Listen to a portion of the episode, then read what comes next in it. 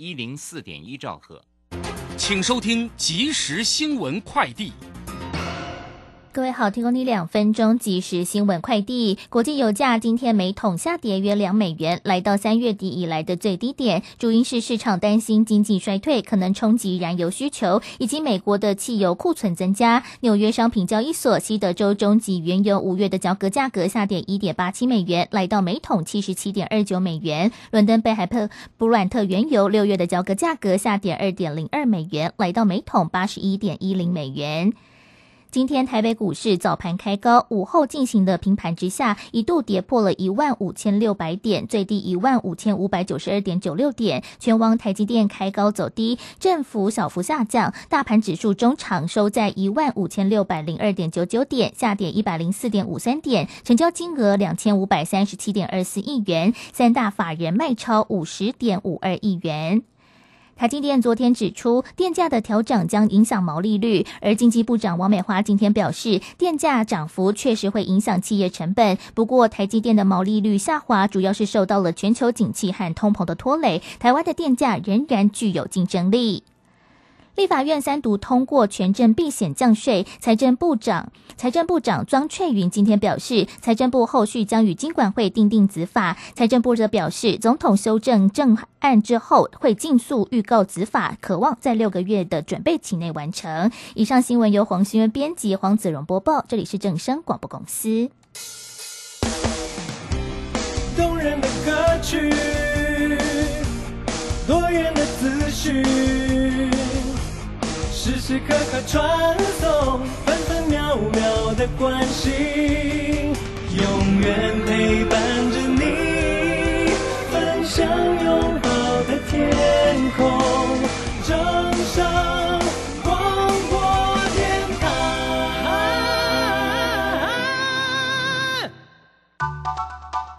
耳朵听正声，眼睛看正声。我们有好听的广播节目，也有好看的影音资讯呢。现在就上 YouTube 订阅看正声，按赞分享，开启小铃铛，充实自我，了解趋势，财富自由行，让你幸福生活一定行。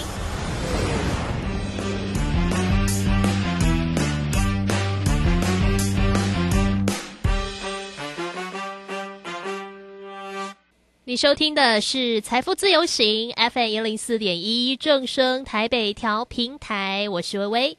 周一到周六下午的六点哦，哦，真的是接近晚上的时间，半小时的时光虽然短短的，一样在空中陪伴大家，聊聊财经、健康、生活大小事。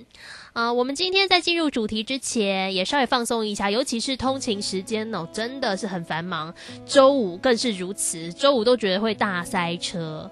来听到的是林怡的歌曲《阿米索》。啊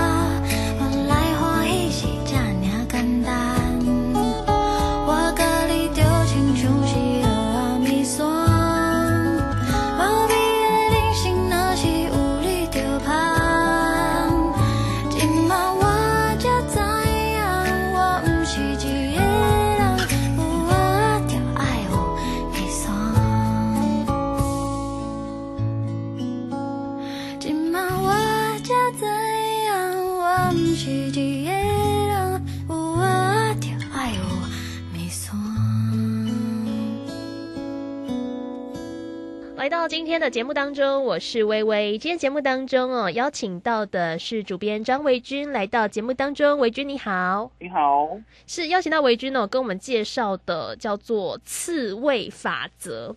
其实呃，听到这个名字啊，我当初在看的时候，大家对刺猬这种动物应该算是蛮有印象的，就脑中浮现一个可爱的小动物，然后身上都是刺。但这本书哦，用了这样子的一个形象，然后把它运用在我们一般可能在与人互动当中。中，或者是我们直接更直直观的来讲哦，在组织里面，例如说上班族，呃，跟同事、跟职场的一些互动，其实都有很多元的一个运用。呃，维军能不能帮我们先介绍一下？其实这本书啊叫《刺猬法则》，这个运用，我觉得一开始哦，我还搞不清楚它是怎么去套套用在我们职场生活里面，但是越看越觉得很蛮贴切的。是因为其实“刺猬法则”这个名字是从哲学来的，嗯，它是用刺两只刺猬来比拟人际关系的距离。呃，就像两只刺猬，它如果要在很冷的天气，嗯，透过就是靠近取暖的话，它靠太近的话，因为它们上都有刺嘛，嗯，就会刺伤彼此。但是如果靠的，但是离得太远的话，又没有取暖的效果。那他们呃，当时哲学家是用这种方式来比拟人与人之间的关呃的距离是很难拿捏的。哦，哎，其实这个形容大家应该也会觉得挺贴切的，就说我们跟人相处啊。好像就要有一个适当的距离，不能太近啊，也不能太远，太远好像也不能好好互动啊，太近就像刚刚讲的，彼此。刺伤，在书里面呢，特别就是把它运用在了职场的人际关系。我觉得很多听众朋友，尤其是刚好我们节目的听众群哦，都是那种上班族居多。人家说这个职场当中与人互动真的是一门学问，很多人是很头疼啦。不管是跟自己的同事啊，或者是跟主管之间的互动，其实都都有很多呃不一样的困难跟障碍。在书里面呢，也有特别就是把呃职场的的人际互动用了一个词哦，它叫做组织心理学。呃，能不能请维军帮我们介绍一下？呃，其实在这本书里面，因为这本书的作者张福一毛老师是一位组织心理学的学者，嗯，那他透过就是在这一门这一门学问去研究，就是很好几家大企业他们在呃可能重建后或者是出问题的时候，他们的组织当中可能人与人之间有什么样的问题？因为有时候我们好像会，因为有时候我们是会觉得说。哎，大企业出包好像就是一个出包，嗯，但其实我们嗯上班时间比较久的人都知道，一个事情会出包，一定是跟呃团队当中成员的相处模式其实也是有关系哦。所以他透过去观察，就是团队当中成员相处的模式跟成员的想法，去抓住说，哎，为什么这个公司比较上心力，那个公司好像就是一盘散沙。我们也知道，一盘当工资是一盘散沙的时候，出问题也是很很难避免的事情。嗯，是，所以我想这样子的运用，就是更能让假设大家还在职场上打滚哦，不管你是那种。主管阶层，或者是你是那种小职员，其实我觉得运用的情况都还蛮多的。我自己自己一边看啊，虽然我在公司里面就是算是一个呃小职员啦，也不是什么管理职，但是就有的时候会觉得好像学到蛮多跟人互动，或者有的时候就像刚刚讲的，对于。我们在公司运作，不管大家的职业是什么，呃，有一些需要合作的关系，需要互动的关系，其实都有很多值得探讨的地方。那在里面其实还蛮详细的，呃，介绍到，就像刚刚讲的组织啊或团队可能会面临的问题，我觉得都算是一语道破啦。尤其是如果大家对于职场互动有很多困扰的人，可能在看书的时候，我就觉得说，哎，对对对对，我就是这样，我就是这样，或者哎，对对对，我在公司里就发生类似的情况。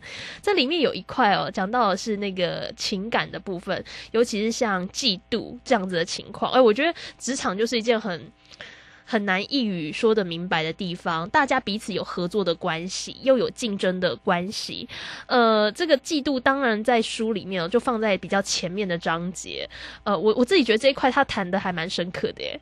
他这一部他这一部分谈到的其实是有关于作者认为说，其实像职场上会有很多负面情感。或者是嫉妒，包括不满啦、嫉妒啦，或者是有时候我们会觉得，哎，我可能我有一些情报，但是我为了让让我自己更好，就我不想跟别人分享了。哦，甚至说他谈到就是有些人在呃升官之后，他可能会觉得说，当我成为一个小型组织领导者或者是一个小主管的时候，好像会使用到一些就是别人没有的特权。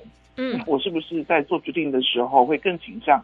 保护我这个特权一点。那像像像这是这样的情感，他在书里其实作者是有很详细的分析，然后告诉你说，哎，其实有一些情感我们看起来好像是负面的，但其但其实是可以把它转化成正面的能源来使用。哦，哎，可是我觉得，如果是在自己的职场当中，要避免这种情况，其实还蛮难的。就像刚刚讲的，那嫉妒就是油然而生啊。虽然我们不见得会因为我们嫉妒而去做了一些什么事情，但是那个情绪就会来啊。对，所以他告诉我们说，情绪是无法避免的，但是我们要怎么样去让这个情绪变成一个是好的，嗯，好的正向能量。他提到说，当然有些人他，嗯，他认为说。嫉妒可以分成良性的嫉妒跟恶性的嫉妒。哦，恶性的嫉妒就是我们常看看宫斗剧那种，有互相陷害啊什么之类的，耍心机。对对对对对。有些人认为这其实是一种恶性的嫉妒。如果我们要让团队更好，那其实我们讲的现实一点，就是当公司更有成长的时候，那当然每个人的福利会更好。那如果是我们是这样想，然后我们把自己的这种嫉妒的感情变成一种能量，说好，那我要跟那个人一样好。嗯，那这个进入就会变成一种正向的。哦，所以，我我觉得就像回到维军讲的那种嫉妒，其实是很正常的嘛。就是说，你会眼红，哎，会觉得羡慕别人怎么样，有很好的成果。但是在羡慕之余，嫉妒之余，能不能把这样子的心情再做更好的转换？其实那真的是。等大家在职场当中遇到的时候，那个心里就有那种纠结哦。但是如果能有一个比较好的转换的话，对于自己的职业发展，或者是自己在工作的动力上，都能有所提升。那另一块是我们讲到刚刚是情感嫉妒这一块嘛，可能人或多或少在职场当中都会有这样的现象。另一个又回到团队的这个问题哦，因为刚刚讲到组织心理学嘛，还有我们这本书叫做《刺猬法则》，其实很多时候都是职场当中人跟人的一些。互动关系，呃，这里面 我觉得我我也有因为看了这本书，感觉有点稍微换位思考一下。因为就像刚刚讲的，我在公司当中相对就是一个职员的角色，所以就是我的上面可能有小主管，然后小主管上面可能会有大主管，大概是这样子的一个互动关系。那我们是呃这种菜鸟啊，是部署的时候，其实我们是很难理解。长官们在想什么的？因为就像我们平常可能常常会跟朋友抱怨呐，哎呀，我的主管怎么样怎么样怎么样哦，大家都会有很多上班族的甘苦谈。但是我们其实不太能够理解，假设我是小主管的时候，我可能会面对什么难处。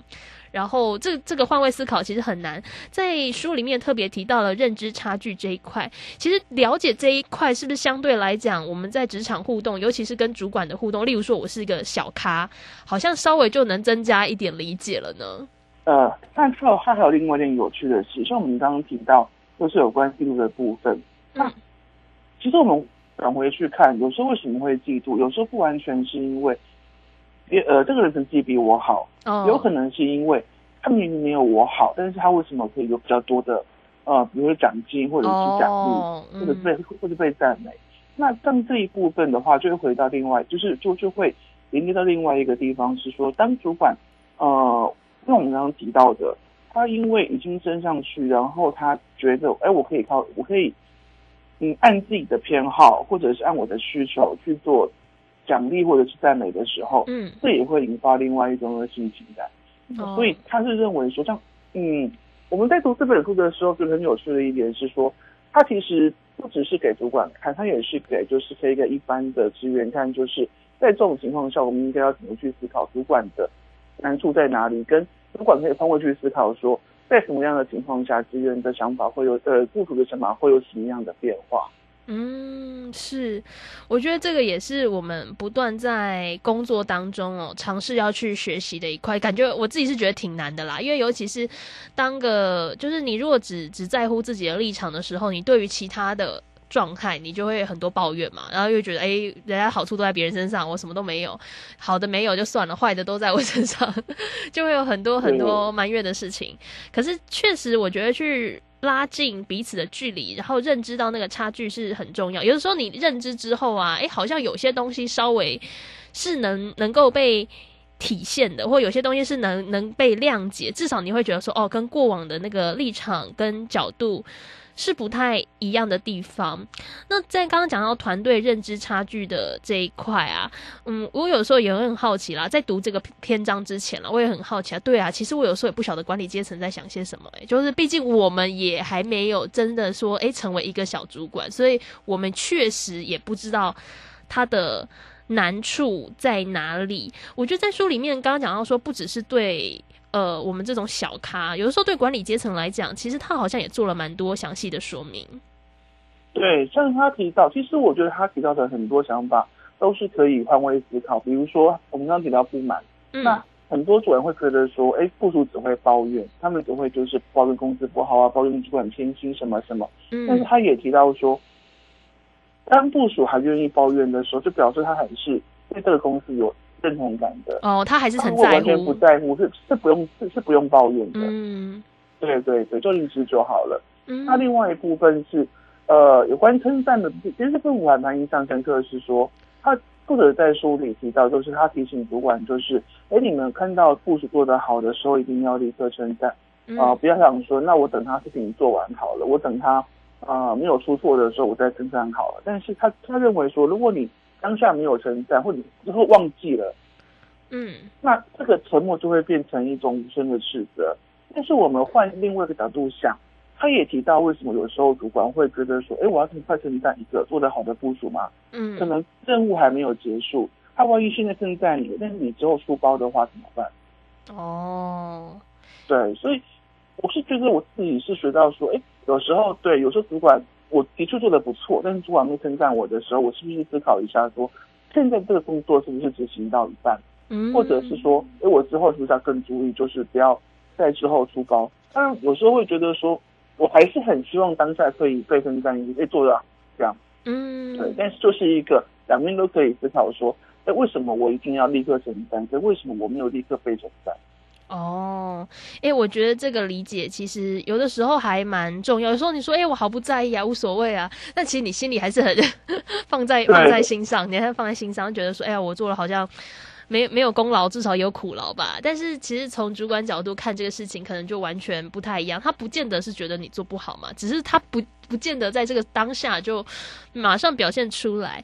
然后另一个也是我觉得，在我看这本书觉得挺有趣的地方，就像刚刚讲那个称赞这一块啊，就我们通常会觉得人跟人之间互动，尤其在工作上面，哎，好像你们两个人哈相处的越融洽，越认识彼此，越了解彼此，也许我们在合作上，在共创双赢上是比较顺利的。但是因为刺猬法则里面也提到，就是说有些东西啊太近哦，好像也不太好。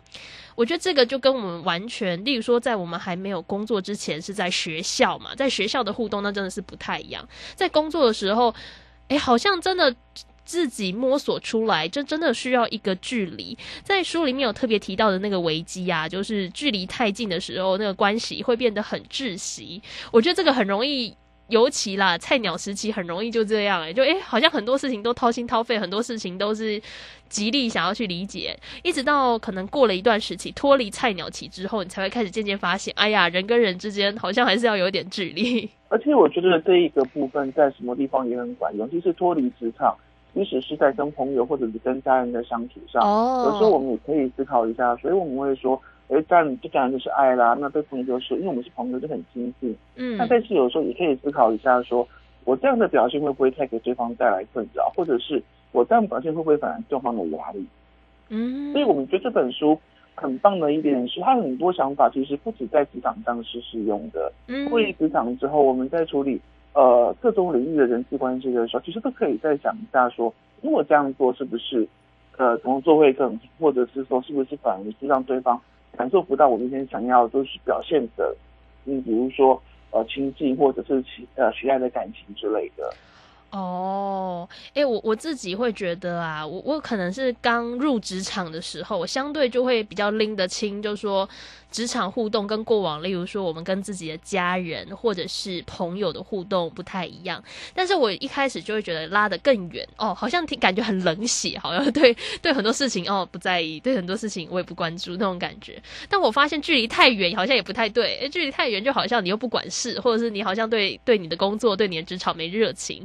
那个中间的平衡是不是特别难抓？我觉得我自己也是抓了一个好好久的一段时间，才比较知道说哦，我在现在这个工作这个岗位大概要怎么样。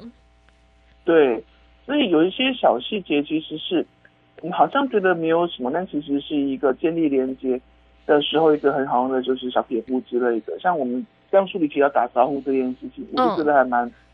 我们自己在读的时候，我一度认为说，因为我自己不是很擅长打招呼的类型。嗯。过去了，现在还比较好。以前会觉得说，阿进来就进来啦，嗯，为什么一定要说早安呢？嗯，大家都知道了嘛。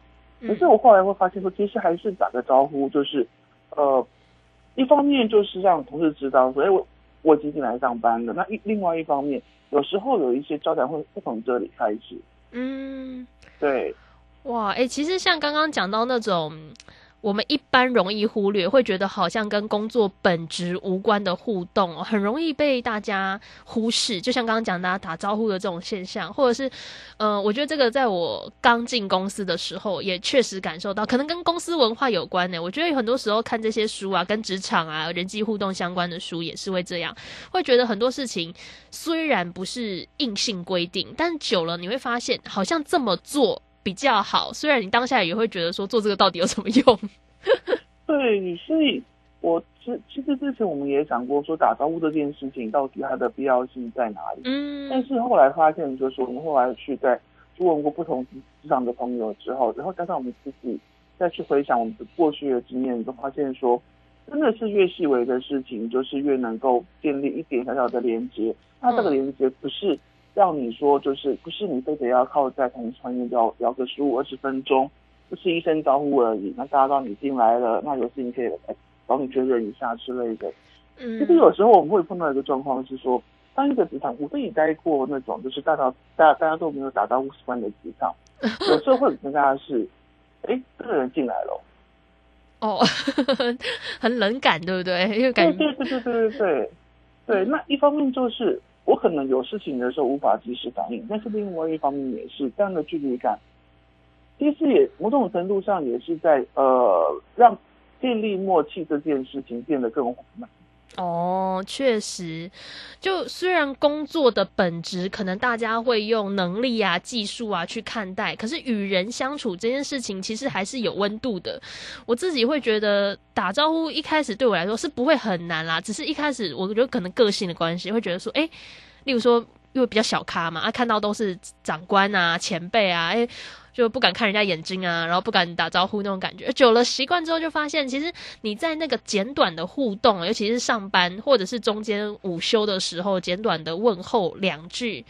虽然你一天下来可能就跟这个人碰 碰那么三秒，就遇到他三秒，但是就会多了一点关系跟连接。那不不管你跟这些人会不会有实质的合作机会，或者是需要一起来做什么样的任务，但我觉得那个关系是让你慢慢建立在职场当中团队的一种默契。所以虽然听起来有些人会觉得还好了，哎呀，不过是打招呼而已啊，我不喜欢跟人家打招呼，我不是没礼貌，我只是不喜欢说话。有些人可能保持着这种。态度，但是可能因应不一样的工作形态哦，大家都可以自己亲身感受一下。尤其是如果现在正在职场当中还在上班的人哦，肯定都可以琢磨出自己的职场环境是一个什么样的氛围。浪漫只有一点点，真心却慢慢没有变。偷偷爱你好多年，每年都没有期限，没有风度。口袋空空也没钱，只要证明能为你变金角娘。我是面包，你是馅，合体才会甜又甜。生个宝贝来人间，抓着我们荡秋千，只因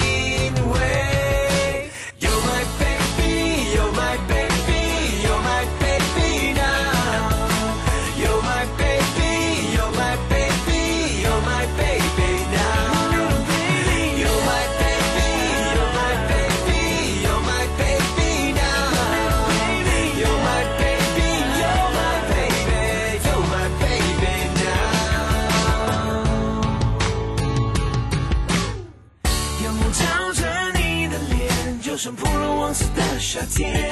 好刺眼，回首童话的双眼，我情不自禁笑腼腆。恶心，双手挥荡着琴弦，抚过塞纳河畔的水面。在讲什么？只想和你来体验是怎样。爱你似乎没终点，天天想你。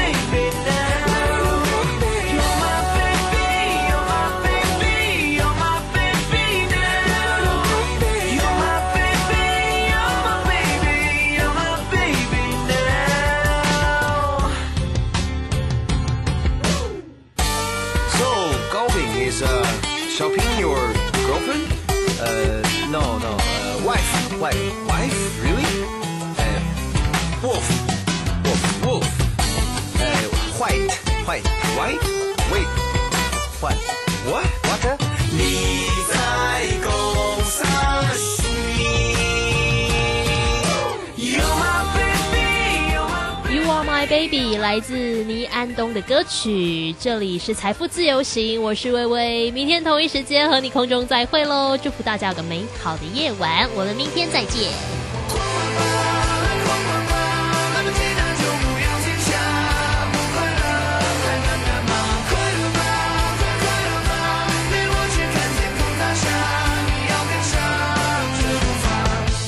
世界只剩这一天，过完这一天，球就要毁灭，我们才不敢浪费时间，才后悔从前，对自己太敷衍，来不及读的最后一页，还没穿的鞋，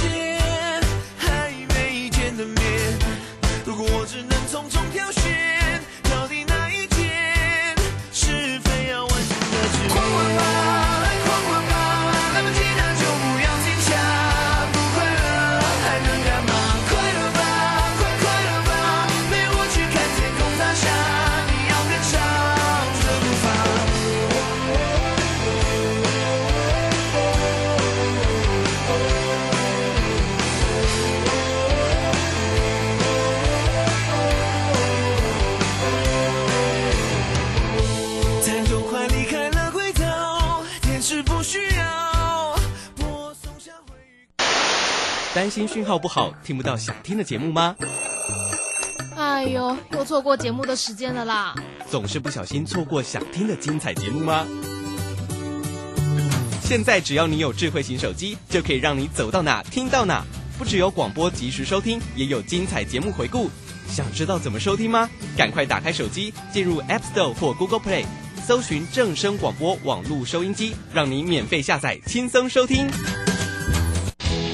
及时收听丰富的生活资讯，点选重听精彩的节目内容。现在就下载手机 APP 正声广播网络收音机，手机带着听，时刻陪伴您。正声 FM 一零四点一，金融资讯永远第一。想要创造财富，就要懂得如何投资操作，寻找契机。大来国际丁兆宇分析师带你掌握股市的投资关键。欢迎收听标股智囊团。标股智囊团由大来国际投资顾问股份有限公司分析师丁兆宇提供。一零八年经管投顾新字第零一二号。本公司与所推介分析之个别有价证券无不当之财务利益关系。本节目资料仅供参考，投资人应独立判断、审慎评估，并自负投资风险。大家好，欢迎来我们今天的标股智囊团，我是你的节目主持人费平。现场为您邀请到的是大来国际投顾的总经理丁兆宇哥来到我们的现场，宇哥好。呃，费平，各位听众朋友，大家好，我是大来国际投顾总经理丁兆宇。来，这个今天呢是这个周末假期哦，即将要度过愉快的周末了。我们看到上个礼拜五呢，在创高之后，台股在创高之后呢，本周呢是拉回做整理的、哦。那因为今天已经是礼拜五，这个礼拜呢这个盘势呢也结束了，下个礼拜全新的开始，我们大家要怎么来看待这样的一个盘势？要怎么样来布局呢？老师，台北这个股市哈、还有一个特性，就是最近哈、涨没有人家涨得多，对，跌也跌不太多。啊哈，好，上个礼拜五台股创下近期的新高，今年新高了。对，好，那但是这个礼拜从礼拜一、嗯哼有一个小红之后，对不对？然后就连续做回档修正，有啊，连续拉回。嗯，其实拉回我觉得很合理啊，嗯因为你没有拉回，请问各位，那后面的人他怎么上车？对啊，没错，我常常挂在嘴边的一句话就是，有些股票你涨到天上去了，那题材还在，比如说 AI 的题题材还在嘛，是你不你不嗯能说 Chat G GPT 就没有了，嗯，对不对？嗯，那你没有拉回，请问那后面的人他不愿意帮先前买的人去抬轿嘛？对，对不对？对，那万一买的时候就被人家出货怎么办？这个我想大家都很清楚的啊。那台北股市呢？我一直认为说一万六这个地方它会有一个压力，啊哈，那这个压力其实不是完全来自于所谓的整数关卡，嗯，也不是来自于所谓的涨多了，嗯，而是在于说，第一个啊，今年在第一季，其实我们可以看到，从开红盘以来，过年开红盘以来，一个跳空大涨五百多点以来，到了第三呃三月份，呃结束之后，到第四月份，嗯哼其实这个指数部分来讲的话，已经涨了一段了。对，好，嗯，那为什么在这里我跟大家讲说这个行情还会在，好嗯哼就不用担心。好，有的人会说啊，那九盘必跌。嗯好，我们举几个现象啊。第一个，台积电是不是上个礼拜呃呃这个礼拜人人在喊打？对，我们不讲人人喊打了，大家都在担心啦。是，因为它先跌破了这个季线嘛。对，那其实很简单呢、这很多人，你就算最最这个基本的技术分析，你都知道台积电的季线是上扬的。嗯，那你在快速跌破季线的情况之下，理论上来讲，它会有一个所谓的技术性的反弹，嗯起码，嗯，对不对？因为技术这个技术嗯这个季线是上扬的，对，所以严格上来讲，我们不能说台积电是是空头，嗯我们只能说台积电它在这里先做一个修正，对。它是多头的的修正，嗯这第一个嘛，哈。嗯。嗯，那第二个，其实今年的行情哈，主要是营建在所谓的资金的一个充沛上面。对，这个部分就是我先前跟大家讲的，就过去有很多在做房地产的资金了，嗯哼，对，它转出来了。是，嗯，啊，那理由很简单嘛，政府这个在选举年即将到来的时候，他不乐见于这个房地产这样子这样子飙嘛，对，所以每一次啊，过往台这个台湾的这个经验，过去在选举年，如果这种这个房地产大涨啦，哦，或者是这种这种这个有一些会影响到民生普罗大众的选票的这一些事情，其实政府都不乐见的。嗯，好，那这个我想大家都很清楚了。好，那房地产的资金，它只要转一部分在股市身上来讲话，那这个资金的动能就非常充沛。嗯哼啊，这是第一个。好，好，但是我讲，我说资金行情虽然够，但是你一定要有一个拉回一个空间。对，我们讲台积